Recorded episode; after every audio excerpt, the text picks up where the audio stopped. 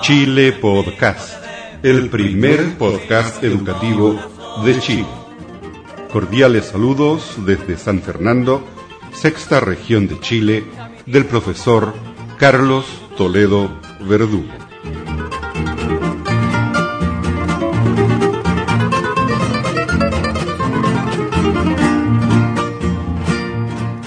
Podcast número 234. Para este podcast les tengo el podcast número 7 de los alumnos del taller de radio por internet que estoy realizando con alumnos del Liceo Juan Pablo II de Nancagua. También tengo unas conversaciones con alumnas, unas señoras apoderadas de la comunidad de Nancagua que están participando de los cursos de alfabetización digital que realizo en el Infocentro de Nancagua. Y finalizamos este podcast 234 con la acostumbrada lectura bíblica. Hoy día, Salmo 44, parte 2. Si por vos me pidiera la vida te la daré.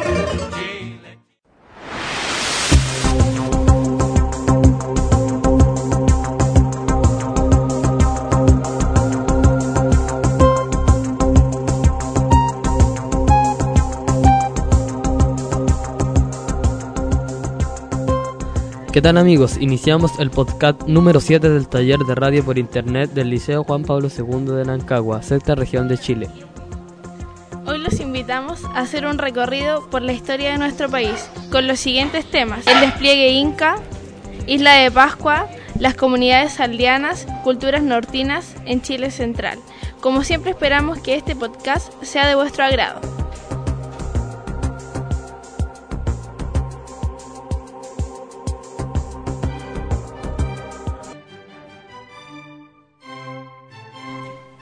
El despliegue inca. El imperio inca penetró en el futuro territorial chileno hacia el año 1470 después de Cristo.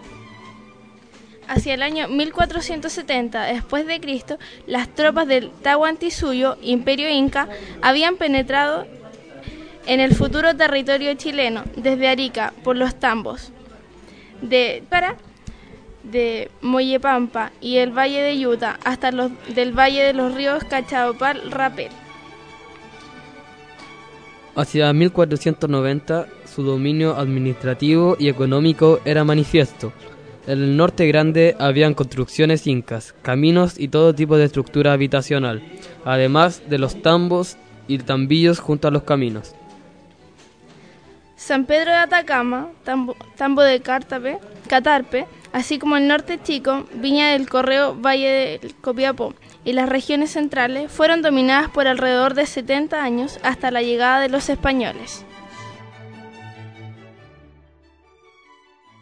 Restos incásicos se reconocen en todas las provincias, siendo muy conocidos los hallados en el Cerro El Plomo, en el Cementerio La Reina, en el Cerro Chena, todos en la, región metropolitana, y en el Cerro de la Compañía del Valle de Cachapoal, en la sexta región.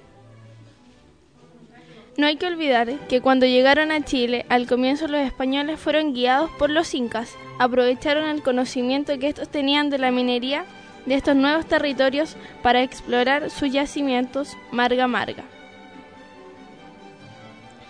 Entre sus arte- artefactos más conocidos se encuentra su cerámica, sus tejidos, Isla de Pascua. Esta isla de Chile, ubicada a 3.600 kilómetros de la costa de la tercera región, es muy rica en restos arqueológicos, aús, moais, entre otros. aunque no forma parte ex- exactamente del desarrollo cultural prehistórico de Chile, puesto que sus tradiciones se relacionan con el mundo polinésico, el gobierno de Chile y todos los chilenos deben defender este patrimonio cultural universal, incorporado a nuestro territorio en 1888. Estructuras monumentales, sus cementerios, entre otros. Como hemos relatado, los primeros habitantes que ocuparon los territorios de Chile fueron cazadores, recolectores y pescadores, y por muchos milenios deambularon por diversos paisajes haciendo uso de sus conocimientos para subsistir. Como se explicó con la descripción de los periodos paleonidio, corresponden al paleolítico europeo y arcaico. Se desarrolla se desarrolló similar al mesolítico europeo, que se diferencia por la sofisticación de sus instrumentos, armas y herramientas, y las características de la fauna y la flora, megafauna o fauna actual. Posteriormente volvieron a producirse cambios culturales y sociales muy importantes, debiendo los arqueólogos nominar a estos nuevos tiempos según las características que presentan los restos de los sitios estudiados.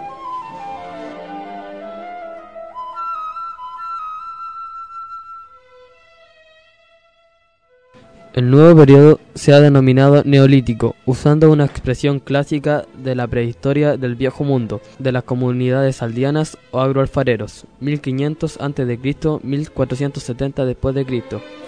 Este periodo cultural se caracteriza por la producción de alimentos en la agricultura, el poblamiento habitacional aglutinado en aldeas, la presencia de, de tiestos alfareros, el uso de otra técnica, diferentes tipos de textiles y el comercio de productos. Este gran, este gran periodo se divide en tres fases o subperiodos, temprano, medio y tardío. Las fechas que limitan estas fases no son exactas, ya que el desarrollo cultural de los pueblos tuvo ritmos distintos, pero, pero nos aproximan a una cronología verosímil, apro- aproximada a la verdad. La producción de los alimentos centrada en el maíz, zapallo, papa, poroto, quinoa, entre otros, permitió el crecimiento de la población. Esta se fue extendiendo de norte a sur por los valles y quebradas que tenían buenas tierras para el cultivo. Los especialistas que estudian la prehistoria de Chile han nominado algunos de estos desarrollos sociales y económicos con términos específicos. Por ejemplo, en Arica se habla de la cultura arica. En San Pedro de Atacama se conoce la cultura atacameña o San Pedro. En La Serena están las culturas El Molle y Dieguita. En Chile Central El Vato, Yoyeo y Aconcagua.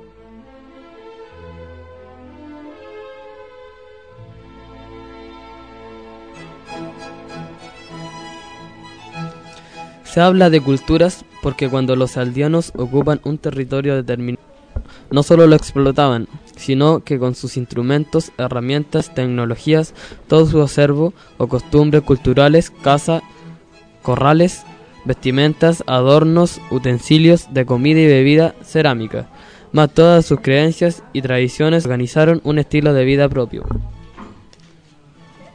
Las culturas citadas son estudiadas según los restos que se conservan a través del tiempo en esas regiones. Culturas nortinas. Las, las culturas más antiguas agroalfareras o neolíticas en el norte de Chile constituyeron en el periodo temprano, 1500 a.C. o 300 o 200 a.C. En Arica, algunos estudios hablan de la, de la fase Alto Ramírez como, la, como, la- como el aglutinador de los comienzos de la vida aldeana agrícola. Otros mencionan la fase El morro, la fascia zapa, como ejemplos de este periodo temprano. En San Pedro de Atacama, los arqueólogos han organizado una cultura que tiene tres fases, temprana, media y tardía, que floreció desde el 500 a.C. aproximadamente hasta la llegada de los españoles en 1540 después de Cristo.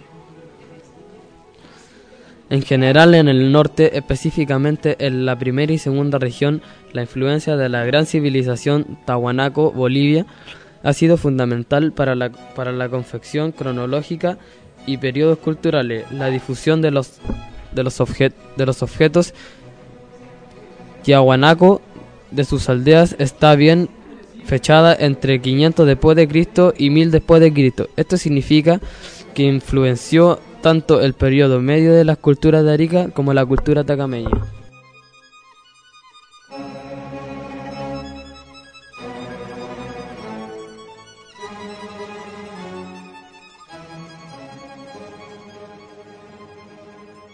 Más al sur, la cultura del Molle, que se extendió desde Copiapó, tercera región, hasta el río Choapa, cuarta región, es un buen ejemplo de una cultura temprana. situada en el 200 a.C. y el 700 después de Cristo, cubre la parte final del temprano y parte del periodo medio, si usamos las fechas de Arica y San Pedro de Atacama. No debe extrañar que las fechas que hemos dado para, la, para las fases agroalfareras varían según la cultura y las zonas ocupadas por cada una de ellas. No son fechas ex- exactas ni tampoco el desarrollo cultural tan uniforme como algunos creen. Por ejemplo, si fuéramos rigurosos, el muelle debería terminar a comienzos de la era cristiana, siguiendo las fechas de Arica, pero no ocurre así. El muelle con sus artefactos tempranos continúa en el tiempo y cuando desaparece en el, mil- en el 700 después de Cristo termina también el periodo temprano. En la cuarta región, la cultura llamada las ánimas, en el 800 y 1200 después de Cristo, caracterizaría el periodo medio y la cultura de Aguita 1000 1536 después de Cristo ejemplificaría el periodo tardío. En la zona central hemos mencionado dos culturas, el Bato y Yoyeo, que caracterizaron al periodo temprano, coincidiendo sus fechas con la de la cultura Moye, 200 a.C. y el 700 después de Cristo. Surgieron a fines del último milenio, anterior a la era cristiana,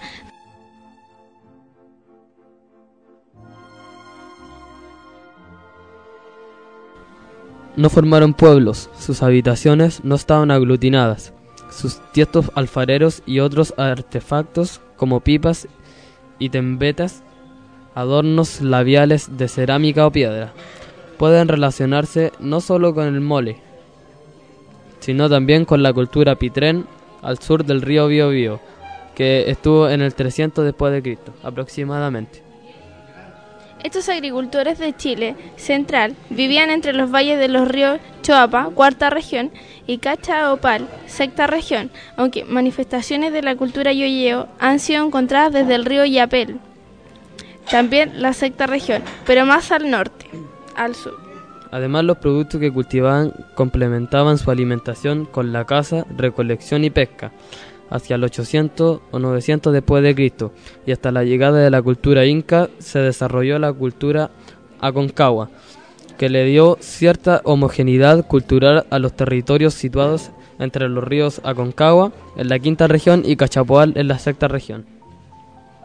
Entre otras características culturales, se pueden mencionar los cementerios de túmulos, que sobre los cuerpos enterrados construían monolitos de piedras.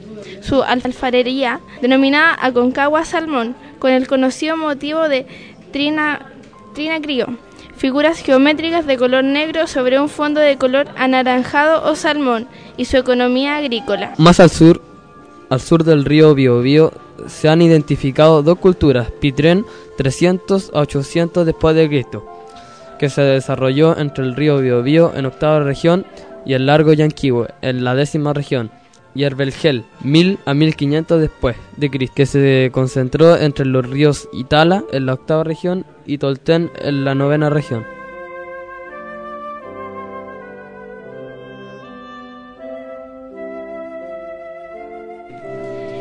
Caso de Pitrén, sus relaciones con las culturas de Chile Central, llamadas formativas, son muy claras. El vergel, a su vez, presentaba una tradición cultural tardía, fue contemporánea, de la llegada de los españoles. Son conocidas sus urnas funerarias, su patrón de población dispersa, no formaban aldeas y su economía principalmente era agrícola. Dentro de su tiempo se puede citar un estilo de cerámica llamada Valdivia, que ha sido considerado por algunos arqueólogos como prehispano y por otros como hispano. En relación al extremo sur de Chile, debemos afirmar que no hay desarrollo agroalfarero y por lo tanto, durante todos los siglos y milenios que hemos caracterizado en el norte, centro y sur de Chile, en el extremo sur solo hubo grupos de pescadores, cazadores y recolectores. En uno de los sitios paleoindios, la cueva Fel, en la décima segunda región, se encontraron instrumentos de puntas característicos, los llamados cola de pescado, por su forma. En estas regiones extremas, tanto los cazadores como los pescadores, hasta aproximadamente el séptimo milenio antes, antes de la era cristiana, se alimentaban de fauna y flora que ya no existe en el presente.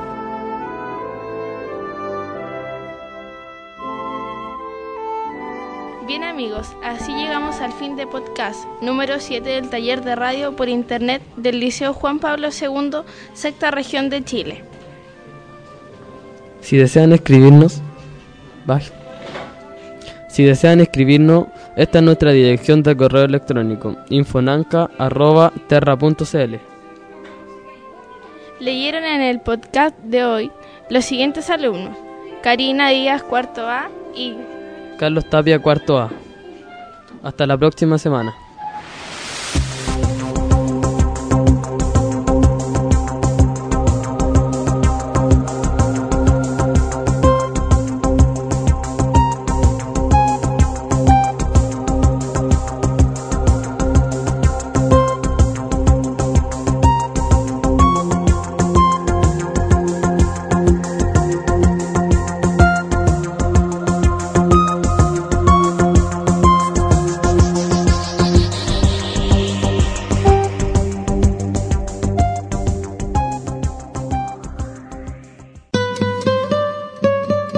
Desde San Fernando, sexta región de Chile, usted está escuchando Chile Podcast,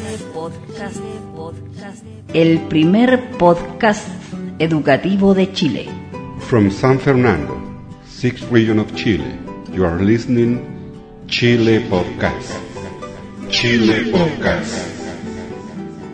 The first educational podcast from Chile.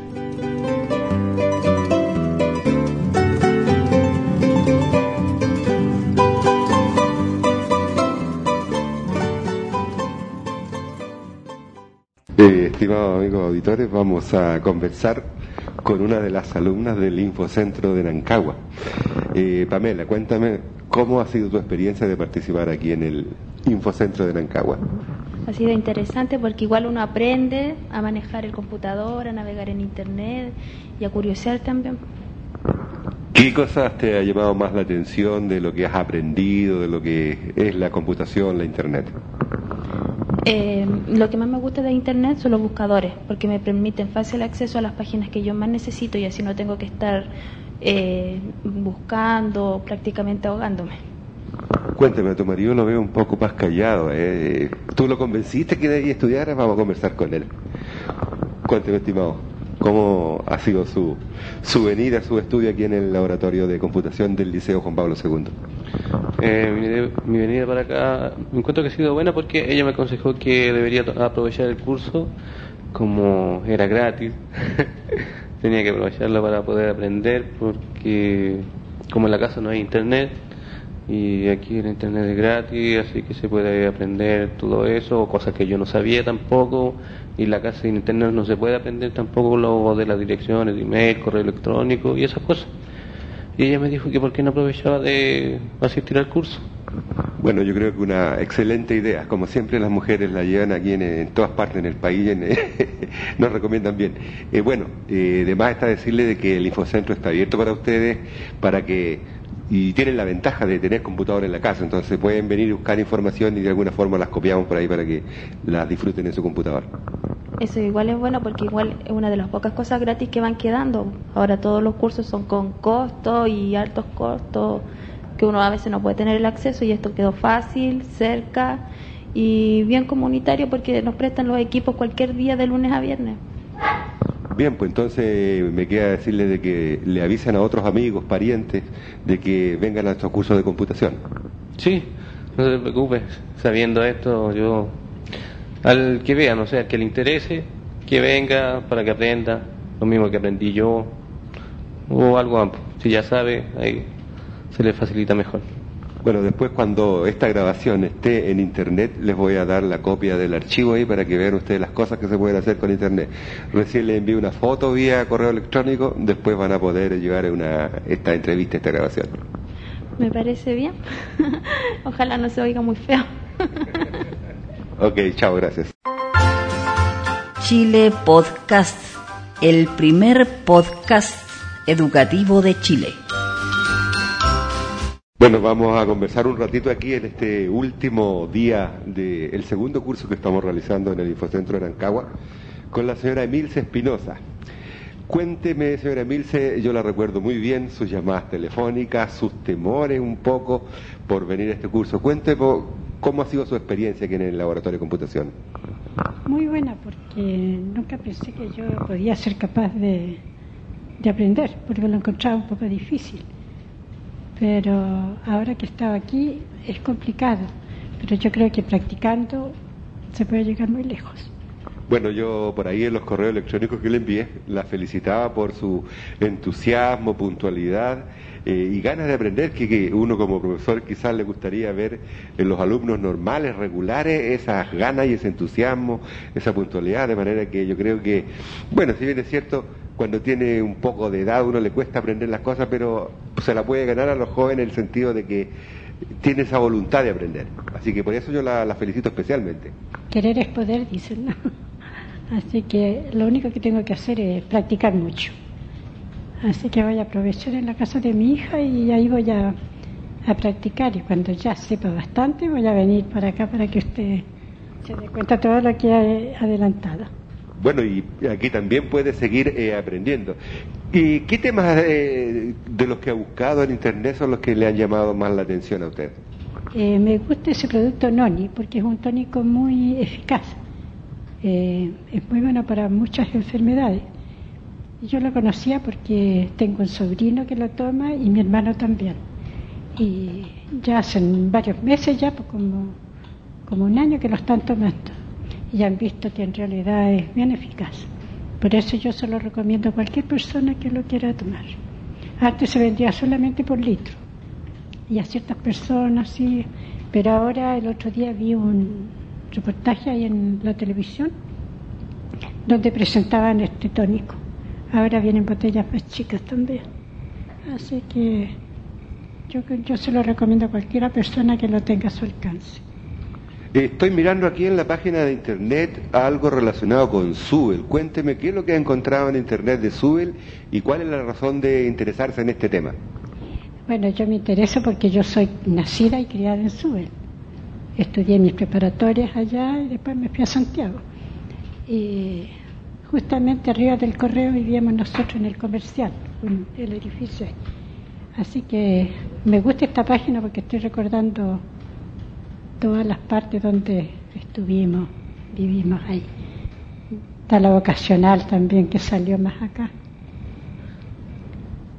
Veo que esta página tiene varios links, varios enlaces sobre estos temas. ¿Cuál de estos temas usted ha recorrido de aquí de la página de Subel? Eh, bueno, la historia y la construcción. Esos dos son los que he visto más. Estas fotografías que muestran la página en alguna medida son lugares que usted conoció. Claro, todo. La iglesia me recuerda tanto cuando yo la, vocacional, hay un colegio que había también para los que no podían seguir carrera afuera. Eh, pero ahora me da pena porque hay sitios que me traen muchos recuerdos. Muchos recuerdos. Mire, qué novedoso, qué interesante que aquí en un infocentro, en Nancagua, eh, usted interesada en computación, le trae los computadores sentados frente al computador, muchos recuerdos de... Parece que años muy hermosos vivió por ahí. Ay, Dios, los mejores años de mi vida. Todo fue muy bonito, todo muy tranquilo. Allá no, no habían robos, no habían asalto. Yo creo que, y si vieron, fueron muy lejos, uno que otro. Así que era una vida muy tranquila, muy tranquila. Ya tiene un motivo más para venir aquí al Infocentro y darse cuenta que a través de un computador conectado a Internet puede recorrer Subel o cualquier otro lugar que, le interese o tema que le interese. Claro, sí. Todo es más.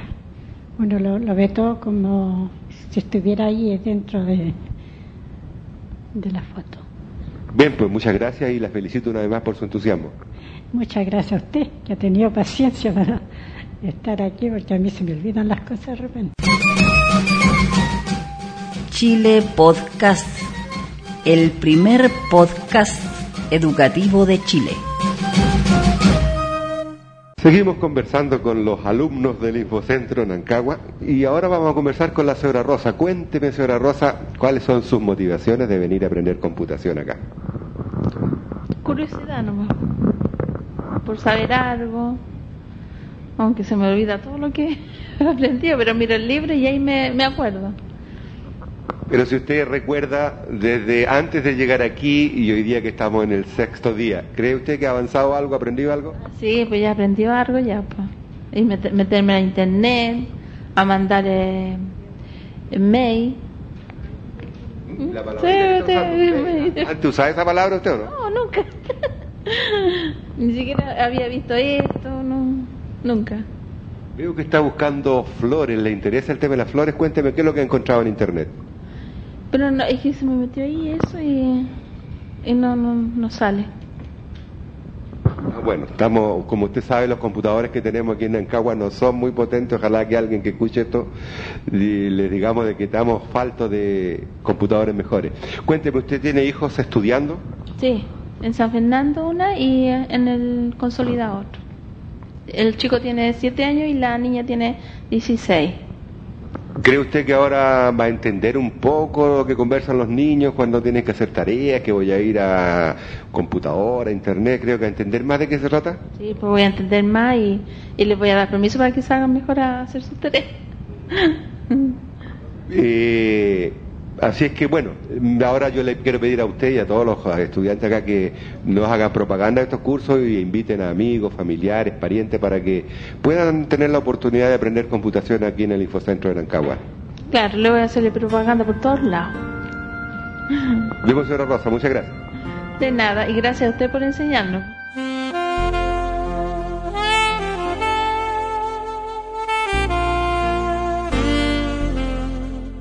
Ahora en Chile Podcast, un importante mensaje de la palabra de Dios, Dios, Dios.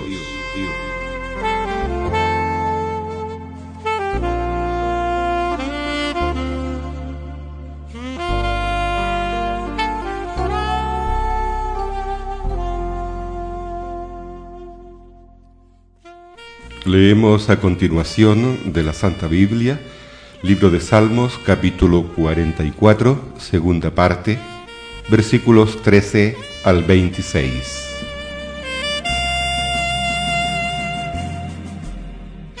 Nos pones por afrenta de nuestros vecinos, por escarnio y por burla de los que nos rodean.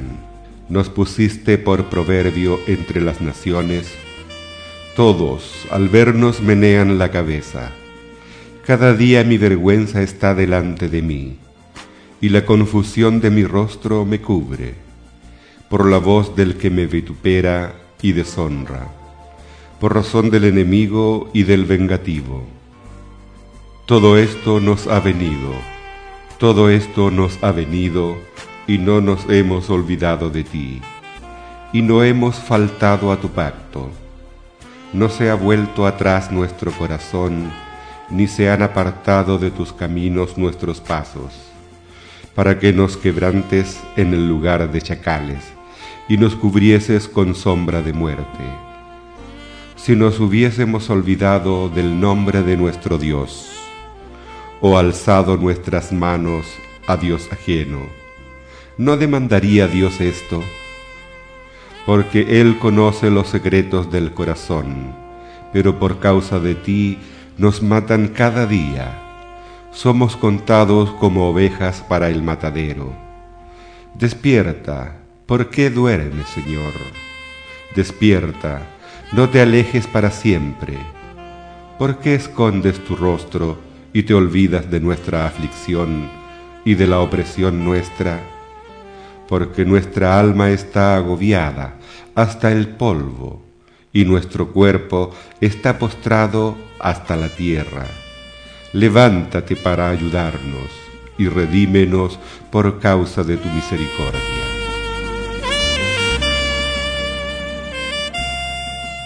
Hemos leído de la Santa Biblia Salmo 44, segunda parte.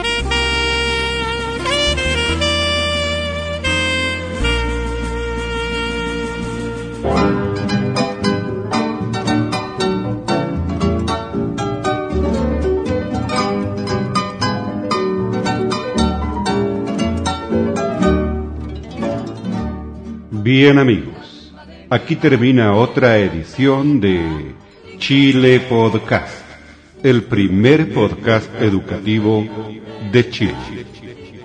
Si le gustó este podcast, cuéntele a sus amigos.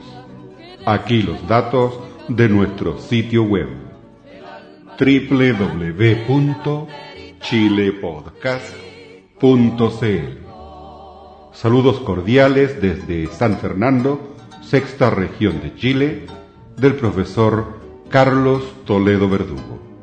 Esto es todo por hoy y será hasta la próxima vez. Mi banderita chilena, banderita tricolor. Mi banderita chilena, banderita tricolor.